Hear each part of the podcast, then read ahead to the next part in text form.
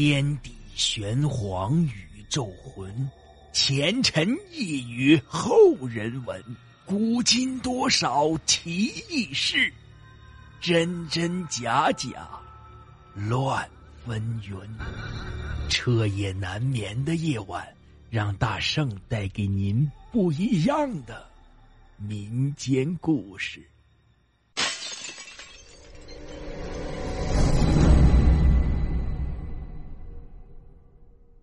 他没有喝汤。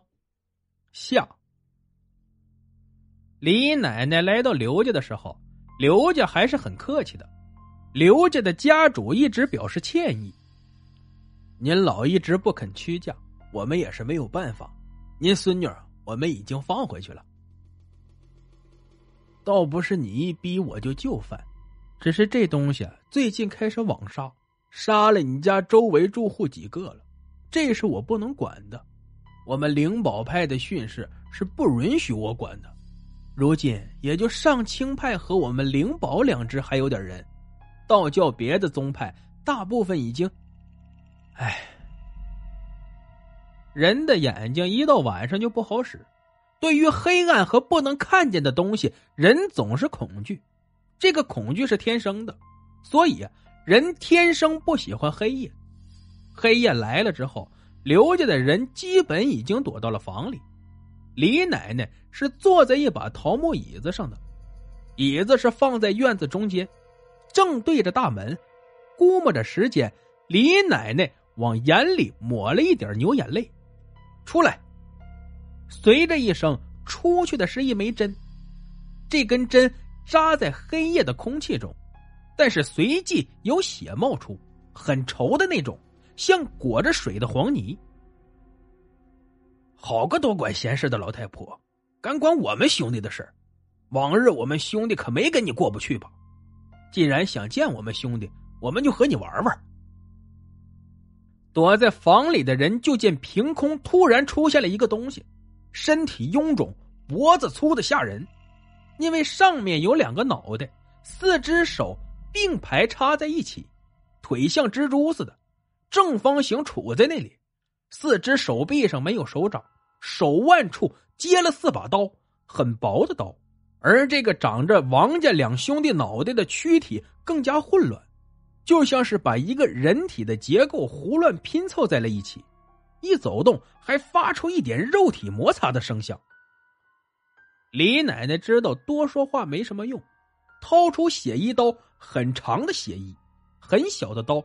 只有飞刀的大小，李奶奶冲手上的刀打了个手印，请宝刀现身。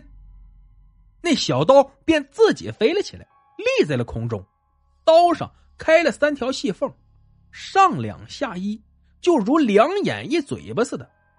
血衣刀就像是磁石遇着了铁，直接冲那东西飞去，从胸部位置透胸而过。只见刀光在空中乱飞。那东西的四只手已经齐刷刷的掉了下来，然后刀光一闪，便向两个脑袋削去。就在刀要到脑袋的瞬间，面对刀的脑袋，张嘴吐出一口污秽之物，刀应声落地。那东西转身便走，被削掉的手也跟着离去，就像有绳子在拖拉一般。这是个上清的血傀儡术，倒是不好办了。那个物体禁锢了，少说也有四十九只灵魂。李奶奶用布擦拭着刀身时，捣鼓着。就在刘家的人想上前问个究竟时，刘家大院又来人了，说是找李老太太的。李奶奶叫把那人带过来，那人见李奶奶便跪下了。老奶奶，我和我兄弟的儿子昨天晚上突然在楼上就倒下去了。现在一直昏迷着，查不出个原因呢。医生们说看不出个毛病，您去看看吧，求您了。到了那人家的时候，看到两个小孩躺在那里，便似断气一般。李奶奶看了一眼，便说道：“一个是阴气伤了一下，我可以救醒；另一个有点奇怪，应该是魂魄被拘走了，我无能为力。只有等我救醒了一个。”问了之后，方能知道。醒的那个孩子有点迷茫，他看着眼前这么多人，又有点害怕，眼睛还有点呆滞。李奶奶拉着他的小手道：“孩子，你还记得睡前的事情吗？仔细想想。”那孩子道：“我记得我在和表哥玩，那时候是趴在楼上窗边的，我们看见楼下墙角站着一个人，瘦瘦高高的，很黑的样子。对了，他穿了一身黑。”好像连帽子都是黑的，站在那里一动不动。我表哥就对那人身上尿了尿，我拿那东西丢了他。那人被尿抬头看我们，我被他们看的好冷。表哥这时候又在那里指着骂他，那人就用手指了我们一下，然后我就不知道了。李奶奶听了若有所思的走了。李奶奶对刘家的人说：“晚上要去王家老宅，今天他们不会有事的。”晚上十一点多的时候，李奶奶还开门出去，只见大树的枝丫上站着一个人，很高很瘦的，穿着一身白衣。白先生，李奶奶试探问道。那人点了点头。李奶奶又问道：“黑先生也来了，那个孩子的魂魄是黑先生拘了吗？”那人又点了点头。我是不敢过问二位先生的事情的，只是不知道二位有什么事情找我吗？那人第一次开口说话了，声音非常空灵。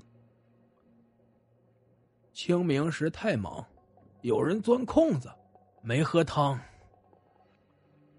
您是说有人没喝孟婆汤便投胎了？那人是清明死的？那人再点了点头。我懂了。您说的那人现在在我们这里，您和黑先生是来捉他回去的，那对你们来说很容易啊。我能做什么呢？他不承认，装傻，我们不能拘他魂魄，除非他自己说出来。李奶奶到王家老宅的时候，已经过了一点，门自己开了，只见一人站在那里打着铁器，房里的温度很高。李奶奶一只脚刚跨进门，便知道不对了。房子里布了五鬼近身阵，但是已经迟了。李奶奶浑身动弹不得。老太太，我们虽不是一派，但也是一教而下。我的两个儿子不知道我们祖上是学道的，哼，怪只怪你要和我作对呀。说着。便拿起刚刚打制成的刀，朝李奶奶走来。等等，我死前有件事情我要知道。好，你问。你用傀儡术拘那么多魂魄是有报应的，这个我不说你也知道。我想知道，如果你是王老爷子的话，也就是说，如果你投胎后依然记得你自己是谁，那么只有一个可能，你没有喝那个汤。一般是躲不过去的。如果你突然在清明那天死去，你之前一定是用拘鬼术了解了下面清明那天特别忙，所以你才在那天死。可我知道的是，你怎么知道自己那天会死呢？我们学道的人一般是只能算别人，而算不出自己的。你是如何知道那天自己一定会死？哈哈哈，问的好，不错，我是知道那天自己会死。因为我们派有种很特别的法术，可以算自己死的时期，代价是家里有祸事发生。说完，他用手一招，上着王家兄弟头的东西走了出来，从房间里走了出来，手臂已经接好，去把刘家的人全杀了。儿子们，报仇的时间到了，他们已经害怕够了，我们不玩了，去吧。等到那东西出门后，张铁匠对着李奶奶道：“你也上路吧，去喝汤了。